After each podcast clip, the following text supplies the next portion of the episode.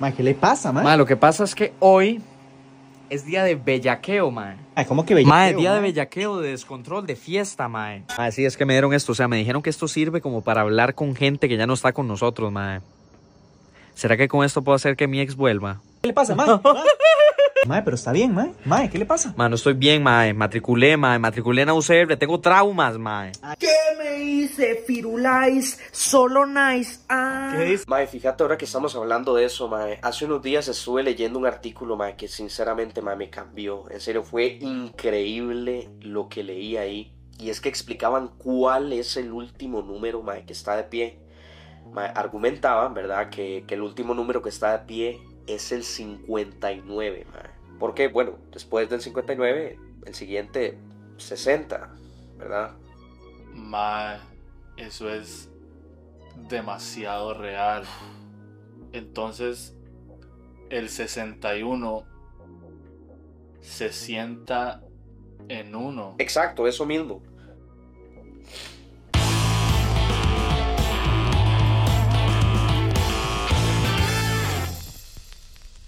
Más, como saben, tenemos de partner a Ron Tanduay, el ron más vendido del mundo. ¿Sabían eso? ¿Saben que es el ron más vendido del mundo? Literalmente. Viene de las Filipinas y lo añejan en barriles de bourbon de Kentucky y está añejado y hecho con azúcar de caña. Yo he probado muchos rones y este, bueno, pueden ver el episodio de La Power. Pueden ver qué tanto nos cuadró a los dos. Eh, Ron Tanduay es el ron más vendido del mundo y por primera vez en América Latina llega y llega a Costa Rica. Así que no pierdan tiempo y encuentren Ron Tanduay. ¿Qué me dice, Mae?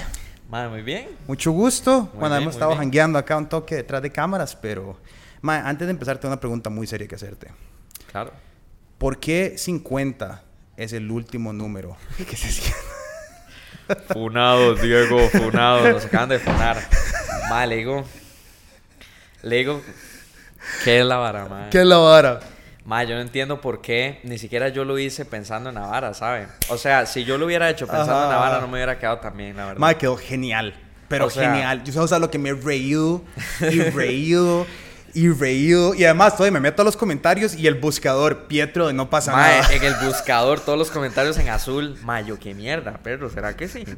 O sea, tiene que dejarse la barba usted. Mae. O yo quitarme todo menos el bigote. Mae, dema- increíble. demasiado increíble. No, es que eh, Kenneth, que era el que hacía ¿Qué pasa? No pasa nada conmigo, mae. Ustedes, o sea, por alguna razón pegaron la expresión perfecta de la contraparte de Kenneth sentado como sí, bro. Qué loco, ¿por qué? Mae, mae, muy bien. Todos los méritos. Muy bien, mae. todos los méritos, mae. Me y es que normalmente esas varas me las mandan. A mí casi, digamos, no sé, si alguien como que un meme o alguien, pero mae, yo me lo encontré. O sea, yo en mi feed buscando y me sale y me cago en risa. Ah, le salió en el For You page. Sí, sí, sí, sí, sí, Diablos, sí. Se, se sintió tenía- atacado usted. No, weón. que Estoy no. como el, esa foto de Maluma, paz. Ya, calma a los medios, mae. Hay paz entre nosotros. Pero no, obviamente no, weón. O sea, a ver, por, inclusive si hubiera, si hubiera sido como, mae, al chile, me voy a poner a chingar estos maes, me hubiera hecho demasiada gracia, ¿entendés? No, y ni siquiera, o sea, como le digo, si lo hubiera hecho así, no me hubiera salido ni Ajá, bien, ajá, ¿sabes? ajá. No, es pues, como una, una frustración de querer haber sido podcastero yo también. No. Probablemente si yo hiciera un podcast sería así en realidad. Mae, y es que es el. A ver, uno sí se va de right. O sea, es que esa es la vara. O sea, esa- es- obviamente hay, una, hay un par de clips legendarios de Kenneth y míos, mae. Clips legendarios. A donde literal nos íbamos de right. Es que, mae, no sé, uno. Es una vara muy rara. Y si vos pensás un podcast, es una vara donde uno se sienta en un espacio preprogramado para hablar. Y Sí. después de un rato, Kenneth y yo lo hacíamos, o sea, literal, éramos como estar vos y yo aquí sentados con nadie. O sea, un en la sala de donde lo que era un cuarto de mi abuela antes. Entonces ahora, ahí lo que ustedes ven, el set de No pasa nada es el cuarto de mi abuela, que era antes, lo convertimos. Y, madre, solos en un cuarto con sillones tres horas al día, ¿me entendés? O sea, no al día, pero a la semana. Madre, fijo, uno tiene momentos lúcidos. O sea, fijo como que llegan momentos donde uno como que trasciende ahí, madre. Madre, te lo juro. loco. Y además era como que yo no empiezo a hablar, entonces se pone más calientito porque ya como que hay menos oxígeno. sí, uno empieza a disvariar, madre, qué lo que era. O sea, han estado tres horas seguidas grabando. Mae, en ocasiones más. O sea, Vamos a estar tres horas hoy aquí. Si usted quiere. O Ok. sea, Ando cofal, alguien, por mae, favor. con, ahora que estaban hablando de, de los gordos, cuando trajimos a Pi y a Toledo, bueno, pero eso también fue tomando guaro. Eso fue diferente. Pero hicimos como 3 horas 40 minutos, casi 4 horas. Mae, como que no. O sea, ya estoy pensando en la garganta. Está tomando guaro. Ya Ah, no sé. ok. Y además, my weed en el ambiente general de la esa, esa sí fue la última disvariada, mae. Mae, eh, Yo, aquí. Toby nos está corrigiendo la postura. Para que se vea más lindo, man. Linda. Ahí, mae. Ahí estoy bien. Eh, Ja. Necedad. pro- Producción, producción. Esta. Ya ahora sí. Ok. Mae, sí, cuando estaban los gordos, mae, hicimos como tres horas. Las dos veces han sido como más de tres horas. La vara sí quedan como de dos horas cincuenta porque cortamos un montón de varas. Que Ah, no, han hecho dos gordos ya. Sí, sí, sí. eh, La primera vez, y todos con Toby también, mae, porque Toby ha sido como el vínculo Ajá. entre nosotros y. Mae, ¿qué pasa en tres horas hablando con los gordos? Uf. O sea, me imagino que uno toca temas. Uf, lo que usted. Mae, un, un segmento entero como de una hora que nada más hubo que cortar. O sea, nada más. na- Porque na- no, no pasó nada. Porque nada de lo que se dijo puede jamás ser Ah, es que me imagino, mae. Me imagino que debe estar heavy, o sea, como que pi, pi, pi, pi, pi, de tanta censura no se escucha Mae, nada. hubo un momento a donde en ese momento estaba una chica, Chloe, que ha trabajado con otros, hizo como la práctica profesional. Y está parada acá como, nada más como, como vos, sentada ahí detrás de cámaras, chileando. Y llega Toledo y le hace, Mae, ¿verdad que los hombres y las mujeres no pueden ser amigos? Y se fue en una derivada como de 45 minutos. Y, mae, es, es que eso he visto, digamos. Me, puedo imaginarme, la verdad. El maestro se queda callado y empieza a preparar como el comentario controversial que se, o sea, vos lo ves O sea, yo creo que maquinando. como que Toledo tiene la creatividad para crearlo en el momento de la forma más controversial posible. lo, la vara más rajada que se puede decir en ese momento sobre una situación geopolítica, social, religiosa. el comentario de Toledo. mae, mae, ¿cuándo vos decidís que vas a empezar a hacer TikTok? Mae, desde que tengo ocho años. ¿Al Chile? Siempre digo lo mismo, mae. Mi mamá tenía un teléfono Ok. chiquitito. Mae, yo cada cámara que veía, yo la... O sea, yo me hacía videos a lo hola soy Germán. Estúpidos. O sea, todavía hago videos estúpidos, pero nada más que mejor producidos. Eso es lo que yo siempre... Pero mae, yo siempre que veía una cámara me empezaba a grabar. Tenía en estas, tip- en estas aplicaciones tipo Movie Maker, Ajá. editaba todo lo mío. Y cuando eso como que estaba empezando a surgir WhatsApp, cuando yo estaba en la escuela, entonces yo lo que hacía era pasar mis videos al grupo donde estaban todos mis compañeros, bueno, los que teníamos Claro. teléfonos, que eran muy pocos. Y mae me decían, mae, ¿qué es esa loquera, mae? Suba más, no sé qué. Entonces me. ¿Y siempre me fue comedia? la vara. Sí, sí, sí, según yo. Yo hacía estupideces, en realidad. Me daban risa a mí. En realidad no es como que. Es que le digo qué es lo que pasa, mae, que, que yo tengo un tipo de, de comedia tan, tan propia, como tan estúpida, que yo decía, mae, como que esto es mío. Yo, yo hago varas que me dan risa a mí. Ajá. Fue un impacto darme cuenta que había gente que también le daba risa, o sea, como que amistad, ¿me entiendes? Como, que bien, hay gente igual que uno. Mae, ¿qué edad tenés vos? ¿Cuánto me calcula? 43. No. Yo sé. Yo vi, yo vi la entrevista con Case. Por eso, mae. hablando de la vara. No, ¿usted cree que yo me veo mayor que Case? Mae, no, Case está hecho verga. No, bueno, eso también es un factor no, fundamental. vara, mae. vara. Si no fuera No, por lo no, hecho no. verga que se ve Case, Pero vos sos menor que Case. Case que tiene, Case que más se me olvida, Case que tiene como 23. Case tiene 24. 24. Vos tenés 22, 21 por ahí. no tengo 20. 20, ok. Sí. Si te ves mayor, es que la barba, perro. Ma, es que es la barba. O sea, di, por supuesto. O sea, yo sin barbón. barba, usted me conoció sin barba, ¿ah, Diego. Hay mucho cambio, ¿ah? O sea, literalmente fue a partir de este año. No sé si tomármelo bien o mal, porque de que tengo barba me calculan de 25 para arriba siempre. Ma, a mí me pasa lo mismo. Digamos, yo ahorita tengo el tacho poderoso, pero cuando Es me... poderoso. Ma, y ahorita está empezando. O sea, para el final de noviembre va a ser... Pero usted es peludo de naturaleza. Ma, más o menos. De la- como el tacho, acá no me cierra la barba, que es una vara que me jode muchísimo. Pero digamos, tiene. Sí, pero digamos, esta vara acá no termino como putamente cerrar. Algo se hace. Sí, sí. La Y, barba pero, de hueso de chuleta, por lo como menos. pecho y eso no, no, no soy... Ah. O sea, no, como que no me sale tanto. ¿Cuántos años tiene usted? Yo, ¿cuánto piensas que tengo? 28. Precisamente. Mae, yo soy buenísimo Pegó, adivinando edades. Exacto, 28. Mae, legal, o sea, adivinando edades y alturas soy muy bueno, no sé por ¿Cuánto, qué. cuánto mido? No lo vi de pie. Ah, bueno, ahora Metro 74, 75. 76. Uh, casi. Uh. Demonios. Pues yo digo, no lo vi parado. Yo casi digo, casi. Parado de pie, bueno, no sé. Anyways. Madre, pero. Mano, te iba a decir, porque qué vacilón, porque mi historia haciendo videos es igual a la tuya. O sea, yo desde que tengo memoria y uso de razón, me gustó hacer videos. O sea, desde que era chiquito. ¿Y videos de qué hace usted? Mae, mi idea, bueno, de cualquier estupidez, al principio... Es un feeling, mae. Mae, es... O es- sea, uno tiene estupidez dentro. Uno ocupa expresarla, mae. Yo empecé, mae, fue- fue- tuve como etapas, porque primero empecé como haciendo videos tontos, digamos, porque YouTube estaba empezando. O sea, empezó en YouTube. Yo, yo empecé directo en YouTube porque Ah. en ese momento era como la plataforma para compartir varas. O sea, imagínate que cuando yo estaba a esa edad, WhatsApp no existía. O sea, ¿Qué año fue? Y yo empecé a hacer videos cuando tenía legalmente como 10 años o 11 años. Eso fue hace eh, 10, 10, como- digamos que decirle que llevo desde que, que mae, no quiero decir 20 años porque es demasiado, pero como 18 años de hacer videos. 18 años de hacer videos, wow. Entonces hace 18 años, que suena como hace mucho tiempo, fue hace mucho tiempo. Es mucho tiempo, pero aquí nadie va a juzgar, todo bien.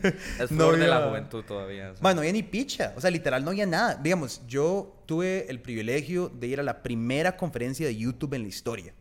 VidCon 0000.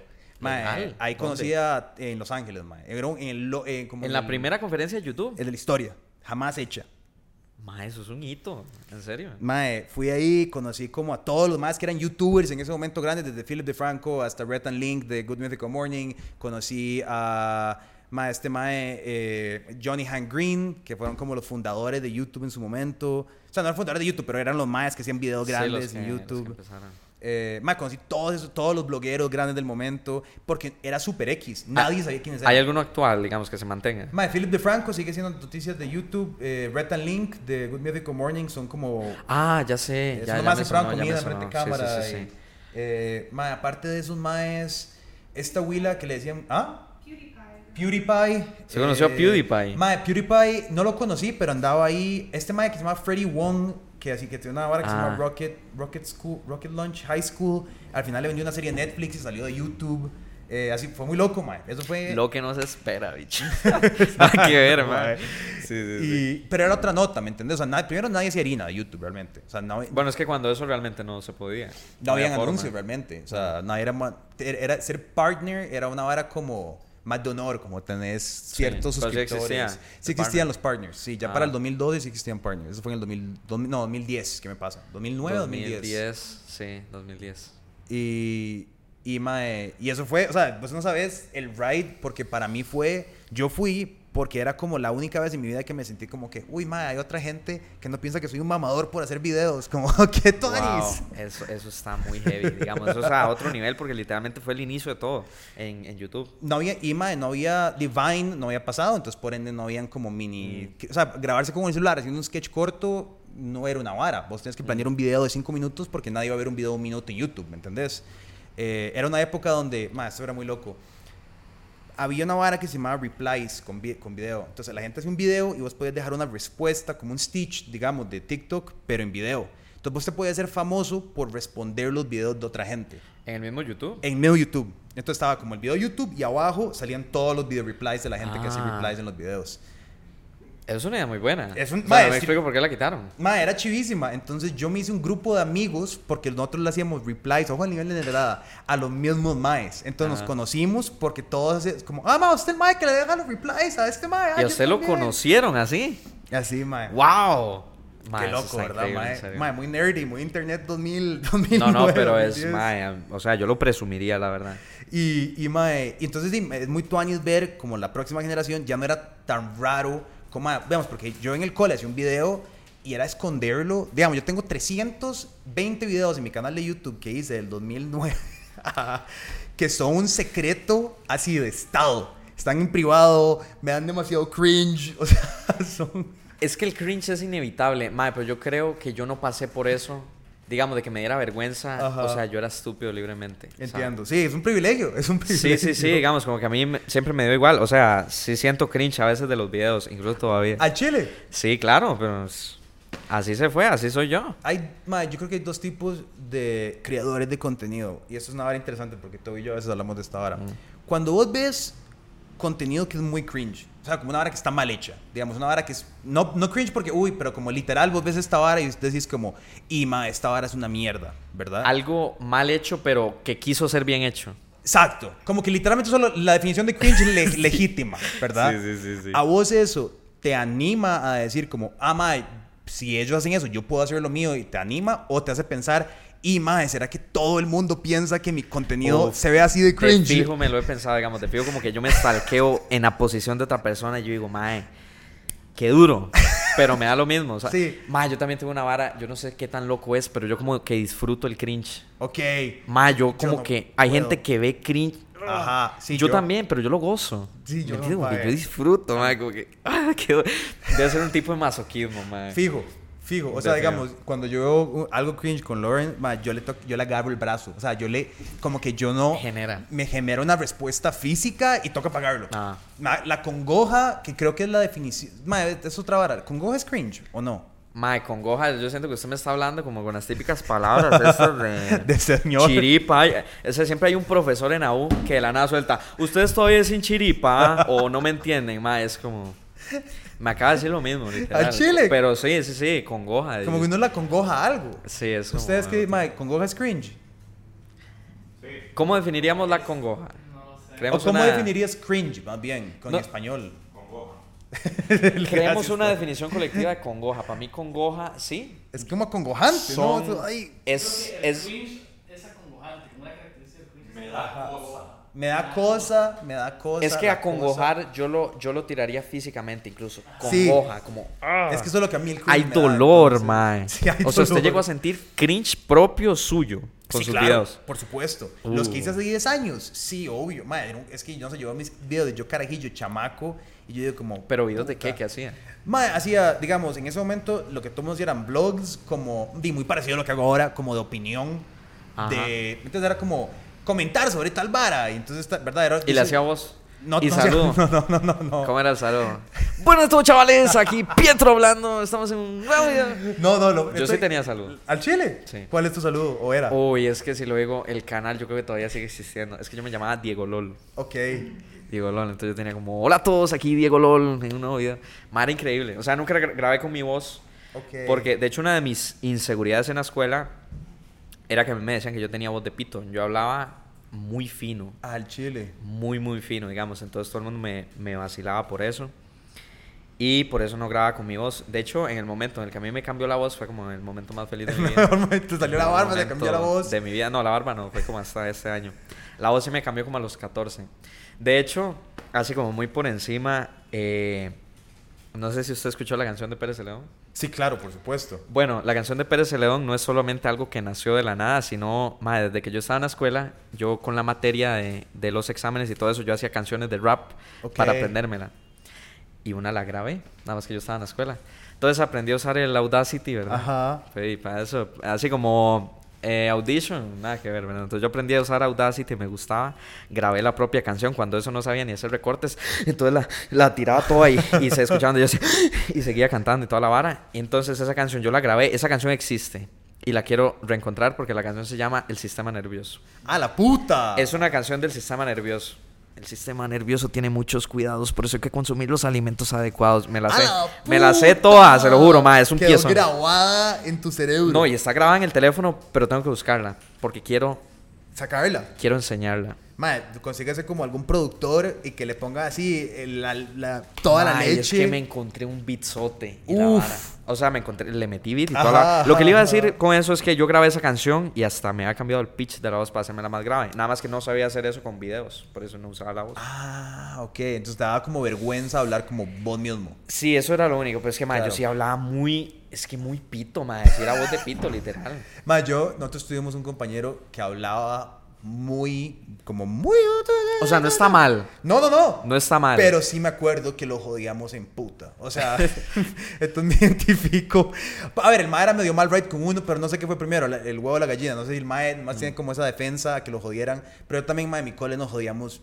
Eh, fue un ambiente muy tóxico. O sea, yo era, Sí, yo era como gordito, entonces a mí me jodían por gordito. Ma, yo también. Entonces eso, no Yo era también, como también. gordito, era gordito. O sea, no sé por qué. ¿Ves? Ahí Sí. está el trauma. Pero era como, es como, no, no, yo fui niño gordo y todo bien. Es parte de la Yo experiencia. también, y con voz de pito de todo. Fue puta, Doble ma, trauma. qué duro. O sea, to- todo bien, no hay nada mal en eso. No, todo bien. No, bien, queremos vernos X. en Twitter mañana, pero. No, no, no, no. Este, Pero son las experiencias que uno tuvo. O sea, no estamos hablando de experiencias ajenas. Sí, no, no, no estamos cagando a nadie, man. Es muy personal. Yo más bien creo que era más feliz en ese momento. Yo Ma- también, de. Total. Mae, cuando pensás en, en empezar a hacer los videos, vos decís, o sea, cuando eras carajillo, ¿siempre fueron como el mismo tipo o evolucionaste? Porque, digamos, ahora me preguntabas cómo empecé yo. Yo empecé con estos blogs, pero en algún momento decidí hacer como mini películas, como mini cortos. Ma, yo también. ¿A Chile? Por supuesto, yo le grababa videos a mis hamsters. Y así como el retorno de... Pues yo tenía un hamster que se llamaba Ricky Tiki, ma. Ricky Tiki. Que de hecho en Pérez Celedón este, hay un cantante que se llama Ricky Tiki. Nunca lo busquen, nunca lo hagan. En serio, por favor, no lo hagan. Este, entonces mi hamster se llamaba Ricky Tiki. Qué yo- gato. el retorno de Ricky Tiki, parte 1. Y grababa los videos igual con el teléfono, los editaba y les metía créditos y toda la... O sea, yo hacía también así como mini, mini cortos. De hecho, mae, mi vida, mi infancia, mae, y, y como fue mi proceso de creación en la infancia, como que se refleja mucho ahorita. Chile. Porque, madre, yo en 2019, de hecho, antes de empezar a hacer los videos en TikTok y todo eso, que son sketches, yo en 2019 hacía cortos eh, de forma independiente. Bueno, que de hecho hasta la fecha, bueno, este año no hemos subido nada, hemos estado muy inactivos. Pero yo hacía, yo hacía cortos así, ya, con historia. Yo creo que tuvo mucha influencia eso en mí, el teatro, que yo estuve, yo he sido actor de teatro desde que tengo 12 años. Ah, en Chile. Sí. Súper carajillo. Eh, sí, muy carajillo, mae. Hice muchísimas obras, recibí tantos talleres de teatro y llegué a dar talleres de teatro también, como que me gustó mucho. Y fue como, como todo como un proceso propio porque a mí como que nadie me enseñó a, a usar una cámara, a, a algo que ver con el cine. Yo no decía que yo con, en 2019 hacía cine con los cortos, pero, pero me encantaba. Entonces básicamente yo haciendo mi primer cortometraje de 19 minutos, sin ¡Hue saber... puta! Sin saber ni cómo utilizar Premiere, se lo juro. Más bien editando eso aprendí. Como que descubrí que era algo que en serio me gustaba y que, y que sí podía hacer de fijo. El tren. Ya se nos van a bombardear. eh, entonces, ma, como que ahí descubrí todo. Eso lo escribí yo, lo edité yo, lo grabé yo sin saber nada. Y que va como de la mano con la parte de los sketches, porque yo hacía lo mismo y cuando estaba pequeño. Hacía como mucho rollo sketches. Como mejor se lo puedo definir es como Hola, soy Germán, digamos. Ok. Sí, sí, sí, sí, full. Sí, hacía como muchas varas así, también como mini, mini cortometrajes. Una vez hice uno como de agentes secretos, agentes especiales. Ah, era un ray, le metí hasta, hasta efectos. Había una aplicación que era increíble, que era como para clonarse uno. No sé si ustedes se acuerdan. Entonces yo una vez me cloné a mí Sí, mismo. claro. Mae, y era increíble, serio. Mae, yo, yo pasé por lo mismo y creo que, más vacilón, porque ahora, digamos, toda mi formación educativa, eventualmente yo a los 18 jalé de Costa Rica para estudiar cine, esa era mi idea. Pero yo antes de los 18 llevaba, di, mae, 10 años básicamente o de hacer videitos, ¿me entendés? O sea, la, mi primera cámara fue esta, que ya no las hacen, pero se llama Flipcams, que es como, mae, es como un ladrillo, que literalmente solo tiene un botón rojo en el centro y solo grababas y dejaba de grabar y grababa en 4x3. Y era como en Ah, creo que sé 320p. cuáles son. Sí, sí, sí, y, ma, yo usé esa vara así como mi herramienta, como mi machete y me pirateé en ese momento Final Cut Pro 7. Y esa era mi, esa era mi vara. Entonces yo pira, Ah. con Final Cut Pro 7 y esta vara grabé 5 millones de cortos de varas. Y entonces para mí, como que mi proceso autodidacta, porque muchas veces la gente me pregunta, como, "Ma, ¿cómo empezó usted? Le hago yo, ma, yo, Photoshop, ma, me quería hacer un filtro para algo. Entonces, di, no sé cómo usar Photoshop. Pirateaba Photoshop, bajaba la vara y empezaba... Yo pirateé Photoshop con nueve años, creo. Exacto. Mae, aunque uno no crea, en serio es algo que, que ayuda. Digamos, no piratear Photoshop. A lo que me refiero es hacer como varas así desde el inicio. hasta a encontrar cómo putas uno lo va a hacer. Porque, Sí. ma, eventualmente, cuando ya llegué a la U, ya tuve como mi formación seria, digamos. Dima, yo tuve el privilegio de que un momento a otro pudiera, en mi te dejaban alquilar el equipo de primer año, a de alquilar equipo y seguir el mismo proceso que yo llevaba, nada más con un toque más de acompañamiento. Y muchos de mis compañeros que se esperaron toda la vida hasta entrar a la formación profesional para aprender varas, di, era como, se esperaron dos años para Sí. tocar una cámara, porque qué taco, o, verdad. En ese momento ya yo estaba, mae, como Pedro, yo era como, mae, dame esta vara y dame esta mierda, y metido en canales de YouTube leyendo gear, ¿me entendés? Es, Pero esa vara de ser autodidacta creo que te da mucho más libertad, eventualmente, para como... O sea, siento que es algo que uno tiene que tener de fijo. Ma, y esa primera vez que uno toca un, una suite de Adobe legal, uno se siente poderoso. Es, es lo que yo siento que, que fijo es algo que uno tiene que tener también para encontrar el estilo. 100%. Mae, uno tiene que perderle el miedo a la vara, ¿me entiende? Como que lo entiendo, pero a la vez no eso de decir, ay, ma, es que no, esa cámara, mejor eh, quiero aprender a grabar cuando ya sepa grabar, es como ilógico a Sí, la vez. mae, cero. O sea, yo creo que... Y además, no sabes qué te va a gustar. Digo, yo, si no empiezas a grabar un millón de cosas, nunca vas a caer en qué es Sí. la, tu propia vara. O sea, es... Y es bonito recorrer después, sentir el cringe. sentir el cringe. Es Es bonito. un viaje. O sea, como que uno lo disfruta, aunque sea cringe. Yo por eso conservo todos mis videos. Sí, sí, yo también los tengo todos. Sí. Todos. O sea, en privado, nadie creo que nunca los va. O sea, tal vez suelto uno de vez en cuando, pero ahí están todos. Y más, en mi canal viejo que se llama Mind Outreach, eh, pueden ver como mis primeros cortos. Ahí los dejé puestos. Como hay uno, Ah, los de Mind. Ajá, ajá. El easter egg, para el que lo encuentre. Hay, hay uno ma, de, de, de un comp que hicimos como en, un, ma, una finca, unos compas y yo hicimos como un corto de acción. Entonces era como tenemos estas pistolas de, de balines de chino, sea, las, que, las clásicas, no sé si todavía las venden, yo creo que ya es súper ilegal. Sí, yo, Pero- Ma, yo tenía un chopote de, de balines, ma, increíble. Que lo que era. Eran geniales. Sí, ma, sí. Y eso con Final Cut animando como cada bala saliendo del rifle. hora del, del fueguito, ma. También. Mae, y ahora, digamos, el- ahora me di, nunca había metido a ver como la cantidad de fucking followers que tenés. Es una vara muy loca, 600 mil y pico. Ma, sí. Es un Ni yo sé cómo. pichazo. En realidad, qué cool. Cuando, mae, pregunta, ¿esos vos tenés o medís si son de Costa Rica o de afuera o si son de los dos? ¿Tenés alguna idea? Ma, yo siento que. O sea, sí, de fijo se, puede ver. Es casi que un 95% de Costa Rica. Ay, Chile. Pero sí, sí tiene mucho en Centroamérica, en Nicaragua, en Panamá, en México y en Colombia. Son, son en realidad muchos. Yo creo que tengo, no sé si 20 mil más o menos en México, Ok. como 10 mil en Colombia. En Colombia todavía lo entiendo más porque es como más, Ajá. más acercado y todo eso. Pero, mae, yo siento que, que he hecho algo que siempre, di, que siempre han tenido los videos y que, que siempre incluso me gustó como la idea de poder aportar algo. Es que, mae, yo no sé si usted lo ha notado, para mí no es algo malo en realidad, pero, mae, los creadores que son de Costa Rica, que tienen más seguidores, siento que el contenido no es como full enfocado a Costa Rica. Digamos, como que tienen mucha influencia también de Centroamérica, de otros lugares. Y di, es algo que yo siento que, que sí tenía del inicio, como que di, full palabras ticas. De hecho, siempre me comentan, mae, un shot por cada vez que este mae dice mae, pues yo no sé, me no pasa meter mae siete veces en una oración. Me No sé. Eh, y como que toda, di, la jerga, obviamente, y todo eso influye. Entonces siento que siempre he hecho como contenido muy tico. Claro. Si hay gente afuera que, di, que lo recibe y que le gusta y que lo entiende sobre todo, porque atrás de que meto palabras ticas, me invento dichos del trasero, literalmente. Ma, es una vara loca, pero es casi full de Costa Rica, sí. Ma, yo creo, yo soy un fiel creyente que, digamos, la vara de hablar como tico es una cosa que para mí es como, ni siquiera lo pienso, es muy, yo no voy a cambiar como hablo para acomodarme a alguien más. Eso es una vara muy Total. fuerte para mí. Digamos, a mí el, el, eso es un tema que puede ser controversial, pero el tuteo, digamos, yo no puedo con, con el, la adopción del tú mexicano, como es que tú eres...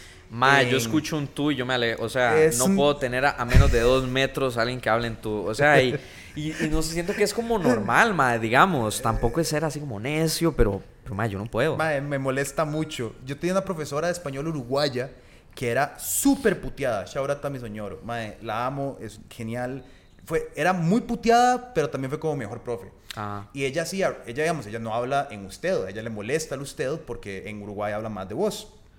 ah. Y ella hacía rants al respecto de cómo en Costa Rica tenemos que hablar de usted o de vos y que si algún estudiante de ella hablaba de tú porque no era parte de nuestra Ah, le identidad. puteaba el tú. Ah, qué bien. Y ella siendo uruguaya, también. ¿me Sí, sí, entendés? sí, sí.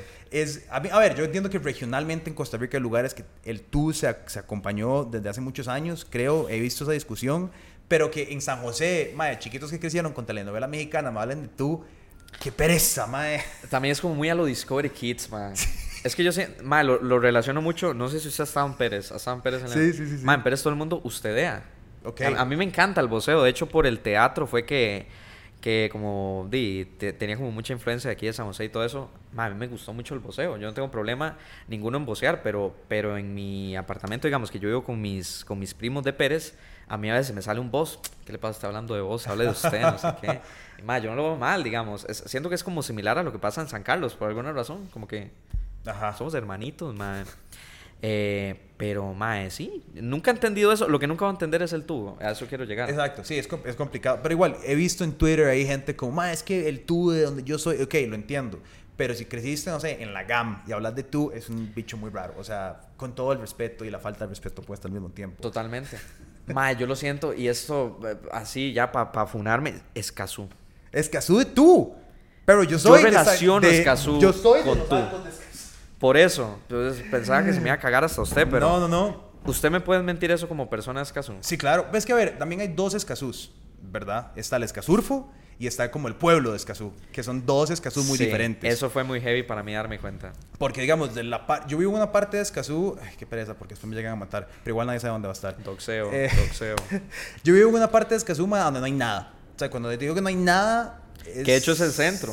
Mae, no. Bueno, No es- o sea, O sea, cuando te digo que no el centro de Escazú es en- como más pueblo. Sí, pero digamos, en el centro de Escazú hay mucho comparado a donde yo vivo. Donde yo vivo Ah. no, es una calle donde no hay nada. Es un hueco. Es un hueco. no es un hueco, muy bonito. Sí, es sí, muy sí. bonito. No voy a decir, no voy a fingir, es un lugar muy bonito, pero no. No va a fingir, pero, no, es que no es un hueco. Pero no queda, o sea, pero queda, ¿verdad? Solo hay montañas. Y ahí, y ahí, y todavía vivo en una comunidad donde nada más hay, ma- eh, hay mucho boyero y hay mucha finca. Es literalmente Pérez, pero frío. Exacto, Es Pérez, literalmente Pérez, frío. pero man, frío. Me encantaría vivir ahí. la verdad. Ahora, si vos seguís bajando, porque literalmente seguís bajando, llegas como a los centros de Escazú, que es un poco más pueblo, hay un poco más de casas, pero sigue siendo como muy normal. Ajá. Y si bajas un poco más y te entras, ya ahí sí, en la pipizada, ahí sí puede que te encontres más tus. Que es donde está... Yo hablo de eso. Sí, que está Avenida Escazú y todo el despiche. Y sí, sí, sí, ahí ya sí te vas a encontrar. Pero más, es una parte muy mínima de Escazú. O sea, es Sí. como la mínima parte. En Escazú son muy de voz. Sí, también me suena. Digamos, es que en el Agame en general. Sí, sí, sí, sí. En Agame tipo Heredia. Madre, que Pero- lo que era Avenida Escazú cuando yo lo conocí. Más es que yo hablo muy desde el desconocimiento porque yo 19 años de mi vida los viví en Pérez. Claro. Hasta el año pasado lo único que conocía de San José era el camino de mi apartamento a la universidad. Qué jeta. Entonces no conocía nada, mae. La primera vez que fui a Avenida Escazú fue, no sé si el año pasado o este mismo año, no me acuerdo. Me invitaron a un evento, mae, y yo fui y era en Avenida Escazú y como que yo tampoco tengo ropa o no tenía ropa tan formal en ese momento. Ajá. Llegué ahí yo todo chill, mae, todo el mundo empezó a llegar en trajes. No, qué cagada. Mae, me sentí como diablos, mae, todo el mundo llegó- empezó a llegar en trajes, yo me sentía como en Estados y Unidos. nadie se te dijo que la vara era como formal. No, debí, debí intuirlo, mae, pues Bueno. era como un evento, o sea, tampoco fui en chancletas. No, ¿me no, yo entiendes? no, pero digo, es que a ver, a ver, hay eventos de eventos. Me he invitado a un montón de mierdas que Sí. no solo llega Super X. Digamos, yo siempre ando así, ¿me entendés? Como, a mí, Sí, yo sí. optaría por llegar, como ando vestido del 90% de los lugares, que llegar en traje. Entonces, más bien muy carepichas, no avisarte, como, hey, mi bro, esta Sí. vara es medio formal. Sí, sí, sí, fue, fue un poco heavy, digamos, como le digo, tampoco fui tan, tan Sí, sí. descuidado, ¿no? Se chanea, ¿verdad? Sí, sí, como, estamos choneados. Yo- Pero todo el mundo empezó a llegar así como en traje y yo como, diablos, ma, llegó Pablo Gabas detrás mío y, y todo el mundo, Pedro Camani me llegó a saludar y yo, diablos. ¿Qué es lo que era, ma? Fue, fue un momento tenso, pero no, todo bien, todo bien. Te salvas que sos carajillo. Entonces la gente asume como, ah, no mira, me veo tan joven. carajillo, ma. Es un problema. Ese es el problema. Pero lo sos, problema. entonces por lo menos la gente es como, ah, bueno, es el más joven. De hecho, ni siquiera por dentro, ma. A mí me dicen mucho mis amigos que soy muy aseñorado. Son muy señorados, o sea, tu personalidad muy de... No lo siente. Más o menos, no tanto. Ma, a mí se me salen palabras de señor. Yo te acabo de tirar acongojado. Acongojado, me hago el, el que no, pero es perfecta palabra que yo usaría. Ma, yo entiendo por qué. Digamos, mi papá, se lo juro que es más juvenil que yo. Digamos, no es algo como de mis papás ni de mis abuelos. En general son como muy... Yo no sé de dónde llevo la esencia de señor. Yo sé que la tengo. Sí, sí, de rato sí te siento como un aire, como Sí. de- sí, sí. Y a veces visto inconscientemente como señor. Me da seguridad, digamos, como que Seguridad, todo va a como estar que a bien. el cafecito, Sí, ¿no? sí, Quédate. sí. Como que le voy a hablar de la, ro de la Royal Café, ma, de las... No sé, ma. No sé por qué tengo eso, pero en serio, hay algo en mí que es muy aseñorado. Ma, ayer, ayer Lauren y yo hablábamos precisamente de esta hora porque estaba, est- estaba cenando y como que estaba pensando en todo lo que tenía que hacer hoy, no sé qué. Y hay, ma, hay, hay algunos temas muy densos que estamos cubriendo, de como toda una conversación muy seria pasando con algunas varas, tenemos periodismo y tenemos comida y tenemos podcast, ¿verdad? Y en eso me pongo a pensar, porque leí un comentario, que nunca leo los comentarios, pero eso lo leí. Digo yo, "Ma, ¿será que la gente piensa que hay más detrás de escenas de lo que hay y no pasa nada? Porque aquí no hay adultos. yo era como, no pasa nada, no hay adultos, no hay, o sea, como que los adultos no, no están en el cuarto, como que dejaron a los chiquitos con Sí, sí, sí, sí, y somos, ma, vos venís a la oficina un jueves, digamos, mañana, y somos 12 carajillos y no hay un adulto supervisando la situación, ¿me entendés? Es- Ajá, la gente sí, más adulta sí. somos Lauren y yo, de 28, 27, y se acabó. Bueno, qué, qué optimismo en realidad. Qué optimismo. Sí, sí, son adultos jóvenes, somos adultos jóvenes. Sí, sí, por eso, pero lo que te digo es, entonces ahí donde No yo está el entro- típico barbudo ahí, faldas metidas, viendo todo. Ajá, exacto. Sí. Y entonces me hace gracia porque a veces pienso como esa vara de ser aseñoreado, porque yo, puta, a veces tengo como que aseñorearme para sentirme como que tengo cierta dirección en es lo que que, usted se estoy esfuerza haciendo. para eso. A mí me sale natural, ¿me entiendes? Son varas distintas. Pero sí, man. Mae, vos te ves, es una pregunta interesante que no tiene nada que ver con lo que estamos hablando, pero vos te ves como, como entrado, querés entrar a la adultez fácilmente o no, es decir, como te ves como una persona con familia e hijos y así, por tu personalidad o no tanto, o te ves como que es un mae que No- quiere trazar la vara. No independientemente por mi personalidad, pues yo siento que sí. Sí, Sí. ¿Cómo? Yo soy muy chineador. como se quiere, y la doña y los carajillos están súper bien, o sea, como que esa Sí, parte tal vez no, tal vez no así, ma, tampoco tanto, digamos, yo lo trato de mantener, pero, pero más sí, yo me veo con familia. Sí, y pero sí. como eh, a los 30 o dentro de tus 20? No, jamás. En los 30, 35 para arriba. 35 para arriba. Por lo menos, no es como que digo, ma, quiero gozarlo, quiero ser loco, no, sino como, pues, expandirme. Ajá, ajá. Hacer todo, crecer eh, yo antes de ya poder. Claro. No, es que el otro día tuvimos una... Es que ahora que dices todo eso, que te sentías señoreado, el otro día tuvimos una conversación acá que fue súper interesante. Estamos haciendo estas varas que se llaman perspectivas, que son como foros a donde la gente viene a hablar de ideas. Entonces, algunos temas son controversiales, algunos no tantos. Hicimos uno que iba a ser como tener o no tener hijos. Pero al final solo vinieron maes, como que ninguna mujer de la que Ah. dijo que iba a venir vino. Entonces lo convertimos en paternidad, como si los maes querían o no querían ser papás. Entonces había, era un vacilón porque había un mae de 24 que ya se hizo la vasectomía. El mae dijo como, no quiero tener hijos. Pero es reversible, ¿no? O sea, hay, hay algunos métodos que son reversibles. Más o menos. Esa, esa, eso es una, es una vara que se dice mucho, pero más o menos. O sea, la, la factibilidad de una vasectomía reversible es muy debatible y es, el rango de error es muy alta. Ah, ok. O sea, como que sí es posible revertir, revertirla en algunos casos, pero digamos, hay muchos más que se hacen la vasectomía pensando que la van a poder revertir y, y no. O sea, Siento que es una decisión más que todo responsable. es responsable, Fijo lo es. fijo, 100%. Pero, mae, bueno, no, no, no sé cómo pasará en la cabeza a alguien que en serio no quiere hacerlo más, pero en el momento en el que yo sé que, pa, ya Ajá. no hay forma, debe ser como choqueante. Debe ser muy "Ma, ya, raro". ya.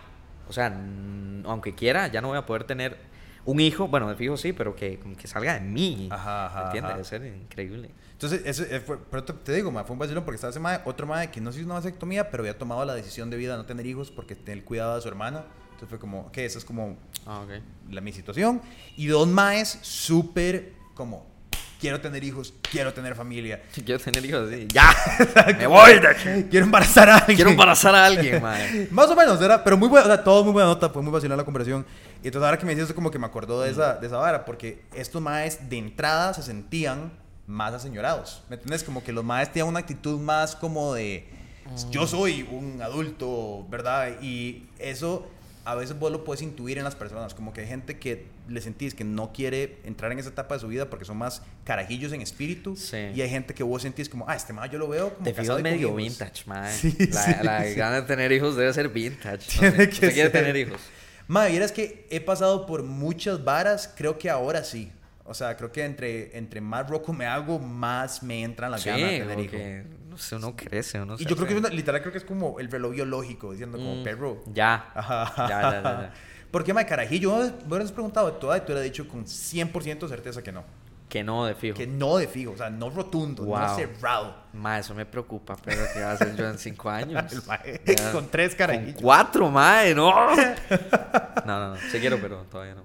No, y de hecho, eso lo he tenido muy claro desde siempre. Es como loco. Qué vacilón. Mae, nunca hubo una etapa real donde yo dijera, mae, no, no quiero hijos. Siempre, siempre quise dejar algo de mí. De, dejos en el mundo. Dejar algo de mí en el mundo. No, pero siempre tuve claro eso, como, ok, primero me voy a meter en mis varas, voy a crecer, voy a hacer todo lo que pueda yo. Sí. Y ya después, pues, Mae, habemos chiquitos. cuando vos pensás mucho en el futuro. O sea, to- I'm talking- Lauren, can you get Mila? She's going crazy. ¿Qué le está pasando? Mila. Háganle RCP. Mila, Mila. Quiere atención, soy yo. Le está, le uh, está diciendo a over Diego que si yo fuera un perro sería él, man. Quiere atención, literal soy yo. Lo entiendo. Vamos a retirar a Mila del set por desastre. Pecado. It's over there. No es culpa. Eh, ok, listo. Fili. Mis disculpas. Madre, te preguntaba. Bueno, esta es mi hijo. Esta es mi hija. Esta es mi versión eh, perruna de un. Sería yo, en serio.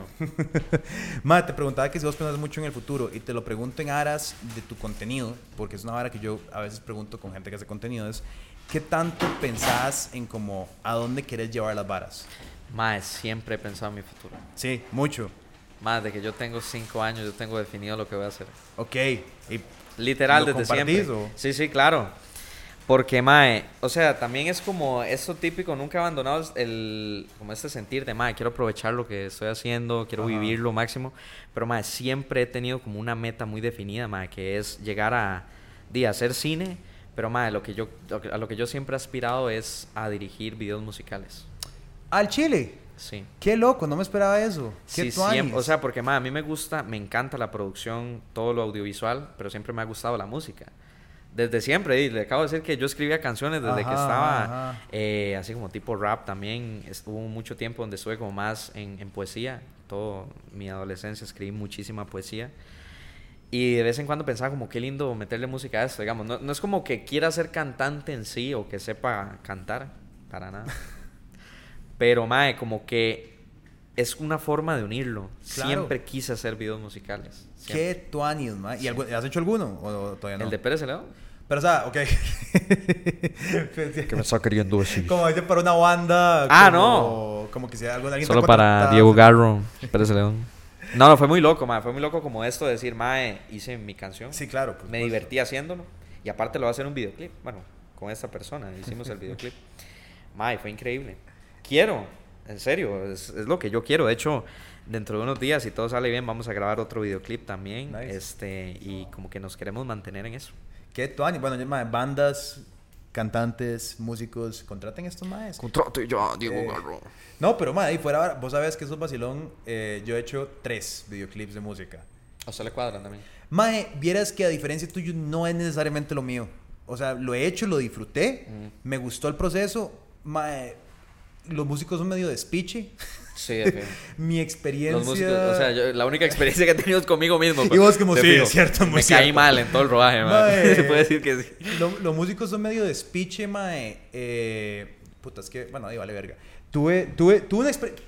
Tres... Cáguesele, cáguesele. No, no, no. A ver, y, y, y tuve una experiencia, tuve una experiencia muy positiva, de hecho, con los músicos, tuve una experiencia muy negativa con managers en general. eh, y pues, se puede ver súper oscuro, entonces vamos a omitir después Qué le duro, cuento. sí, sí, sí, Después le también. cuento porque es una historia bien darks. eh, pero bueno, la verdad es que, sin embargo, mae, la experiencia fue muy chiva. O sea, fue muy interesante. mae. yo hice tres videos, uno en Estados Unidos que fue un despiche Wow. para un mae que me encontró por Vimeo, digamos, no tenía mi reel, el mae me contactó, mae, este ese video es en Nueva York, no sé qué, yo estaba en Nueva York.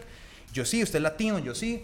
El mae, yo me llamo Junior Lefranc. Y yo, ok. Wow. Y Junior Lefranc era un mae que quería hacerse una carrera de popstar gringo. Había pasado por la etapa de ser reggaetonero o como wannabe reggaetonero Ajá.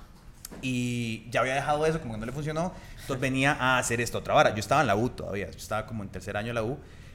Y fue, mae, fue un despiche tan monumental hacer ese videoclip. Bueno, mae, pasaron tantas varas, terminé. ¿Despiche en qué aspecto? Mae, la producción, porque el mae era un despelote, desorganizado, súper como artístico. Pero se lo produce solo. No, no, te tengo, o sea, como Ah, un equipo crew. de otros estudiantes, digamos. Ah, ok, ok. pero, o sea, no, nos pagaron lo que costaba el alquiler del equipo. O sea, literal, nadie se ganó harina en ese Como videoclip. siempre, casi. Literal. Eh, entonces, mae, fue un desastre porque el mae era desorganizado, el manager del mae era un despiche, eh, los maes llegaban con... Ah, bueno, era, era un artista que ya llevaba tiempo, sí tenía manager. Tenía harina. Ok, tenía. No tenía manager. ¿Verdad? Ok. ¿Me entendés? Sí, ya es la vara. Sí, sí, sí. El mae como que se estaba pagando su carrera. Ahora creo, si no me equivoco, que el mae hace como tipo thirst traps en TikTok para maes. Como que el mae sale medio chingo, como... O sea, como que su carrera se desvió. Bueno, se desvió heavy, Sí. digamos, como que. ¡Diablos! Tomó otro rumbo. Este es Junior LeFranc, ese fue mi primer video. Después hice como dos videoclips de rap para artistas locales de Brooklyn, que esos fueron más vacilones porque ahí, Ma, qué loco hacerle videoclips de rap a gente de Brooklyn. ma, nos pagaron esa grabación, ojo esta hora, eh, los más tenían harina para tirar. Mm. Nos pagaron con la harina que tiraban. Nos pagaron como 300 dólares en billetes de- en singles. No. Al final de la grabación. Qué triste, man. Agarraron la harina. Ma, me imagino una escena tan, tan triste. Tomen, bro. Por menos plata, man. Pero, pero estuvo muy vacilón. Eso estuvo, sí, sí. y lo, lo hicimos todo con el equipo de la U. O sea, usamos el equipo de la U para ir a que nos pagaran O sea, no tuvieron que alquilar nada. No, no. Eh, y el último, que fue el más profesional y el más, la experiencia más tuanis, hice un video para Magpie J, eh, Taylor to Suit. Se llama Magpie J, esta banda rock tica que cantaron en inglés Ah, durante es- mucho tiempo. es Tika. Sí, Stika. Ah. Eh, tiene este mae de Julián. Bueno, el cantante antes era Julián Garita, ahora es Sebastián Suñol. Ahora te lo puedo enseñar. Mm. Y ese fue, ese fue apenas me vine a Costa Rica eh, porque yo estaba tratando de seguir en Estados Unidos. Bueno, una historia muy larga, pero vine, lo hice y fue muy tuanis porque me trajo un amigo mío que es director de foto de Nueva York y como que lo hicimos aquí juntos y ese quedó. Esa fue tal vez de todas las experiencias la más tuanis. Mm. Pero inclusive al final de esa dije como, esta vara no es, esta vara no es lo mío. Sí, sí, sí, pero en todos, o sea, rol de dirección. Sí, en todo lo lo dirigí. y digamos que coproducí. Ah, ok. No, nunca tuve un... Y fueron producciones muy pequeñas, entonces no soy la, ¿verdad? Es, Sí, es- es- no sé, todo. O sea, ok, usted me dice que los videoclips no son lo suyo, pero Ajá. ¿qué es entonces? Mae, vieras que vacilón, es vacilón porque lo que tampoco es mío, pero hago mucho, es documental, que es como el Mm. Uf. 90% de lo que hago. Sí, sí, sí. Pero, sí. mae, ficción, o sea, cine ficción es lo que siempre fue mi vara y es lo que quiero que eventualmente sea mi vara. Ha hecho. Mae, di cortos, o sea, hice, tengo, he hecho cuatro cortos, como grandes, o sea, ¿me no como los yo en YouTube con Pietro y una sola cámara. Sí. Eh, los míos. Exacto. Eh, que fue mi tesis de graduándome de la U, que fue una loquera. Y como tres más durante la U, como que pude. Mae, porque yo tuve la suerte de que mis compañeros se lo tomaban muy en serio. Entonces logramos hacer producciones muy tuanis, porque como que todo el mundo. Digamos, tuve compañeros que eran de pedo muy tuanis, sonidistas muy tuanis, que ahora son grandes profesionales. Ellos sí siguieron siendo profesionales en campo. Y, y entonces muy chiva porque di, logré hacer producciones muy tuanis. Pero Ajá. digamos que a mí lo que me cuadra es la ficción y las movies de acción. Es lo que más me Acción. cuadra. Es lo que Wow. más me- ese es mi sueño, más hacer una buena movie de acción en Costa Rica, de hecho. Acción o, o, o sea, como centrarse en Balas. acción o tirarlo a ciencia ficción un poquillo. Balas. Balas. Ma, aquí, aquí no hay. Balas. No, nunca ha habido una. Sí. Nunca, o sea, a mí cuadran las balas, los balazos, los Démosle. pichazos. Démosle. Balas.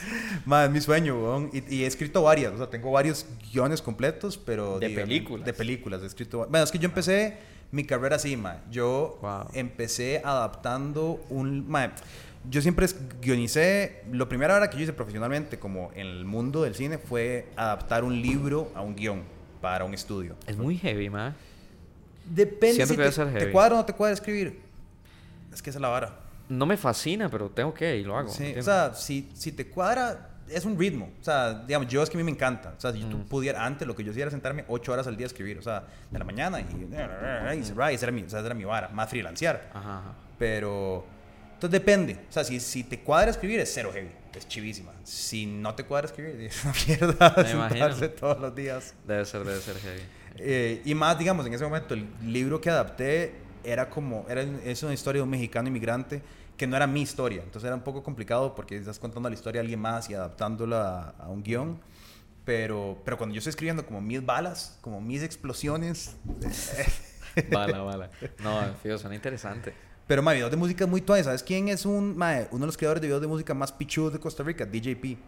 Ajá, De él los es gordos. productor de videos. Mae, DJP yo creo que tiene la mayor cantidad de videoclips en la historia de Costa Rica. Ese mae debe tener más de mil. ¿Verdad, Toby? Por ahí anda. ¿Ha hecho mil videoclips? Todos los de Toledo, Pero no solo eso, todos los de... de- el tránsito, todas las barras históricas son DJP. ¿Y él qué? De, dirigiendo y todo. ¿Sí? Todo, Ay, cámara, dirección. Yo no sabía eso. Mae, ¿Qué yo- lo que era? Produce toda la todos los videos de Rough and Tough de música los ha hecho DJP, si no todos, el sabía eso. 99.9%. Es un montón. Es un mucho, son muchos. Wow. Mae, son años, o sea, son décadas. Sí, sí, sí, son es mucha experiencia. Mae. DJP es un gran, o sea, es un gran referente porque el mae, y además es, como decís vos, es 100% autodidacta. Entonces el mae aprendió todo Ah. él de él. Sí. Entonces es, es tuanis, mae. Es, es un mae para ver y, y- y ver cómo se ha desarrollado. Sí, no, porque no el mae con muy pocas herramientas así, ha hecho brete histórico en Chepe. Ya es que loco, mae. Sí. Bueno, Y- fío. Cuesta tener herramientas en general, pero mae, es, es muy buen mérito. Sí, sí, weón. Muy Sí, loco. fijo. Pero, Tengo pero mae, a ver. ¿hay alguna banda? De, ¿Cuál fue la banda que me dijo que le produjo? Ah, eh, Magpie J. No, no, él. Ah, eh, bueno, esa también. ¿Cómo? ¿Quién? ¿Sabe? DJP. Ah, Rofrantov, que es la, la productora. Ah, es la productora. Ah. Sí, que ellos tienen un banda. montón de artistas. O Sí, sea, sí, tienen sí, un montón de artistas dentro. Ma, cuando, cuando pensás en bandas, ¿tienes alguna banda tica a la que le gustaría hacer un videoclip? ¿O internacional? Bandas, o- mae, en general no, no pienso tanto en bandas, sino música que yo escucho y que quiero como aportar algo con el video. Ok. Para mí esa es la definición de, de querer hacer un videoclip, mae, algo que en serio le aporte algo a la música. Mi sueño es eh, hacer un videoclip a, no sé, tipo Mon Laferte, que es mi artista favorita. Ok. Jesse Joy. Triste, madre. Un videoclip triste. Con historias, madre. Eso es lo que yo quiero. Ajá. Entonces, ¿me entiende? Como, como rollo así, pero en realidad, más si yo escucho una canción y la canción me gusta, más yo siempre mentalmente le creo un videoclip ya listo. ¿Qué haces? Quiero hacérselo. Como meterle mucha narrativa a la sonoridad de la Narrativa y canción. sobre todo ritmo. Ma, a mí me encantan los videoclips que son rítmicos, que en serio, yo lo veo así como un videoclip que usted lo vea en mute y que en serio le, le transmita la vara, que usted lo ponga, Ajá. no sé, eso es lo que a mí me gusta. Ma, y hacer tipo comedia musical para hacer como videoclips que vayan con comedia, o sea, como más frecuentemente. también. Digamos, como cómo se llama este mae, eh, ay, eh, Bo Burnham.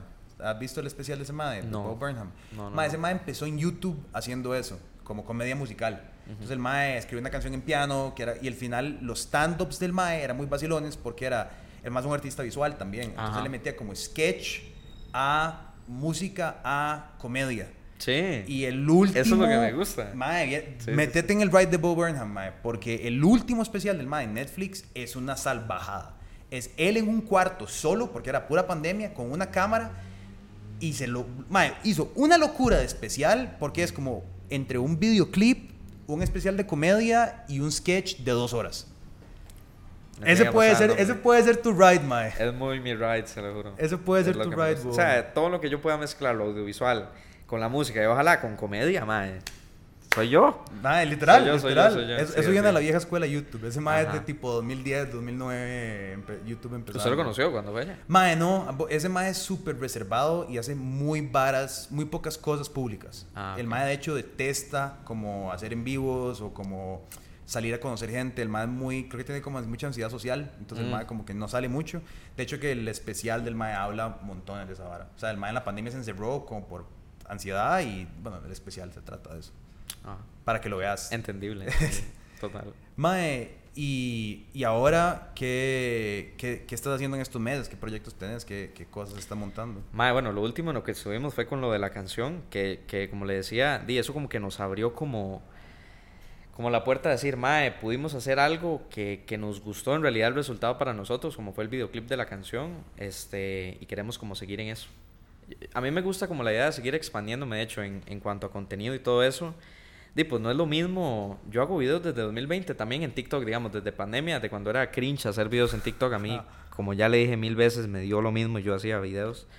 Este, y como que siento que he, he evolucionado mucho también la forma de hacer contenido en eso, de, de escribir este, mini guiones para los TikToks y todo eso y meterles hasta historia. No sé, como les digo, son estupideces, pero más producidas. Ajá. Entonces también como ver de qué forma voy subiendo eso. ¿Cuándo, ¿cuándo va a salir esto que estamos haciendo? Eh, dos, Lauren, two weeks for this one? Ah, ok, dos semanas. Cuando salió eso probablemente ya, ya está al aire. Hice un video con Corny. Tipo sketch, que yo también digo nos ayudó. Sketch como lo de nosotros, pero al final lo cambiamos a tipo cine. Con cámara así como, como algo no, no serio, digamos, de que sí, pero con look total de cortometraje Ajá. fusionado. Como que, madre, me gusta mucho hacer ese tipo de mezclas, experimentar, mezclar las cosas. Y, madre, yo le puedo decir que últimamente he estado como mucho en eso, como experimentando, encontrando cosas con las que me gusta seguir haciendo. Creo que nunca paro de hacerlo en realidad. Qué tuanis. Pero y ver formas en las que pueda expandirme más. También he estado últimamente mucho con... Hacemos tipo stand-ups, tenemos shows tipo stand-ups. Entonces también como creando más y todo. Ya, ya hemos hecho varias presentaciones, pero queremos meterle más a eso también. Más, me, me encanta. El ¿Usted ha hecho stand- stand-up? Sí, me- es, es- es el- mi arte menos desarrollado, pero tal vez de mis favoritos. Mae, a mí me gusta mucho, pero es heavy. Es pesado. Es pesadísimo, Es. En pesado. serio, mae, los huevos que uno tiene que tener para subirse a un escenario y hacer stand-up. ¿Te ha ido mal ya? Como muy mal en un No, no, no, no me ha ido mal. Ah. Siempre le he tenido mucho respeto porque también, como le digo, Pero di, desde el los- desde los 12 años hago teatro, sé lo que es Sí, eh, actuar una obra de dos horas y media con cinco personas viéndome o con s- 300, 400. Es como, como confrontación en general Ajá. que uno adquiere, pero madre, no le pierdo el respeto. Lo que tengo es mucho respeto, en serio. Es un chus, a mí, a mí me, Sí. me fascina, solo que mae, eh, ves, excusas, pero por tiempo no he logrado, no he logrado acomodarme para escribir más, Mm. ¿entendés? Lo hice durante mucho tiempo, muy seguido, eh, cuando... Tiene shows propios usted. Mae, en algún momento, eh, cuando viví en Los, yo viví en Los Ángeles primero, estuve un año allá y todos los días durante un año hice stand Todos los días. En Los Ángeles. Sí, de lunes a domingo. Mae, ¿cómo es, digamos, cómo es hacer stand-up en Los Ángeles? Mae, es súper vacilón porque hay un millón de open mics. Digamos, hay 200 mil, 500 open mics. Puedes ir todas las noches de uno, por eso lo hacía Ajá. todas las noches. A veces múltiples veces en una noche. Pero es vacilón porque hay tantos que a veces llegas, o sea, seremos nosotros. Y Mm. nosotros los, los cuatro nos vamos a presentar. Entonces vos haciéndole chistes a este cuarto y, y te bajas y es como, ok, eso fue hoy lunes. Y es mucho de eso. Y también hay cuartos muy llenos de otros comediantes, gente que quiere ser comediante, que pues es vacilón hacerlo en ese espacio y después llega gente y te apoya, ¿verdad?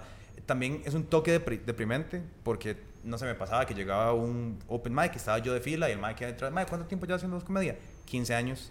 Y, estaba en el mismo espacio a donde el carajillo de 18 años iba a presentarse, a hacer sus estúpidos 5 minutos, ¿verdad? Entonces, eso es lo Y que... sí se, sí se nota. Sí, claro. O sea, para usted era más difícil agarrar un público después de que lo agarrara una persona de este tipo. Sí, sí, claro, porque era madre, los más llegaban un madre que tenía ritmo, que era pulido, que sabía exactamente cómo tirar un chiste, que se había fajeado en un millón de audiencias y Qué llegaba duro. uno como Titi, y- y- ¿verdad? Y qué raro los veganos. o sea, ¿me entendés? Uno verde, madre, 18 años, con cero experiencia. Eh, y, madre, sí, o sea, más de una vez me puteé y todo. O sea, Se puteó en el escenario. Sí, claro, porque madre, t- o sea, me pasó una vez, o varias, no, una varias veces, como que me iba muy bien una noche con los cinco minutos que tenía, y al día siguiente llegaba otro público que no respondía del todo. Ajá. Y en una, madre, fui a un público que era cero, mi público, y como que me empezaron a basurear, y entonces yo me puse. no, No, los puse bien. el micrófono. Madre, me fui, todo, me fui, me cago en todos ustedes, y puta, sé qué, me fui. wow. Es experiencias que quiero, bueno, no sé si quiero vivir, pero Aquí es más difícil porque hay menos espacios para hacerlo. Entonces, digamos, y, y los que hay, la gente como que es un toque. No son tan salvajes, ¿me entendés? ma, el público tico es difícil en Es general. Primero porque nadie conoce stand-up. O sea, digamos, en todos Ajá. los stand-ups que yo he ido, preguntan el host, ¿cuántos de ustedes han escuchado stand-up antes? ¿Cuántos de ustedes es la primera vez? Todo, o sea, literal. Incluso lo veo como una oportunidad, digamos. También. O sea, se puede aprovechar para, para hacer algo, pero siento que en general el público tico, ma, hay que saber. Y ahora. Hernán, y Hernán vendió ocho fechas del estadio, creo que fueron. Creo que son como... Sí. Es toda la gente Qué del increíble. universo. O sea, To- ese todo mae- Costa Rica, literal, Todo, todo. Costa Rica la vendió el yo mae. entrada, yo quería ir. Al Chile. Mae, y sin, y sin hacer una hora de stand-up en Costa Rica. O sea, el mae todo lo escribió en Los Ángeles y vino aquí a hacerlo. Es Ajá. una locura, weón. En enero esa. Creo que sí. Sí. wow. Sí, sí, sí. Sería toda vez que el mae viniera a hacer como un par de clubs pequeñitos, como para que el mae vea también como la escena hiperlocal. Para enseñarnos. Ajá, ajá, ajá. Pero el mae ya la reventó. Igual ya el mae está montado en Netflix. Esa es, esa es la idea de todo, yo creo. El sueño. Hernán, venía a hablar un día acá. El sueño, por favor, denos clases. Ajá. Se lo pedimos. Pero sí, weón, di, mae, no sé, mae, no sé si tienes alguna otra vara que te gustaría comentar antes de... Ma, en realidad, no, no, lo que le iba a comentar es que por vara mía, yo, yo no conocía mucho de esto, digamos, siempre me había salido en TikTok, había visto los que los que me habían salido, mae, y como tal vez una mal malinterpretación mía, yo dije, mae, si me empieza a hablar aquí de política, que yo no sé nada. me empieza a hablar aquí de política, yo perro, y yo estamos feos. Estamos feos, ¿me entiende? Como que hasta iba a llegar. Pero más, es como muy cool, o sea, literalmente, a medida que hemos estado hablando, como que he conocido varas pichudas suyas. Yo que en realidad estamos muy... di, tenemos caminos parecidos. Sí, total, weón. O sea, siento como que veo mucho de usted en su juventud, en mí. De Cuando, cuando yo estaba... Cuando yo tenía tu ciudad, edad, mae, vos sabés que la... Papito me decía. No, no, en serio, pero es, muy pichudo. Mae, buena nota, weón. Mae, ahí, y ahí estamos, mae. Para, yo a todo el mundo le digo mi...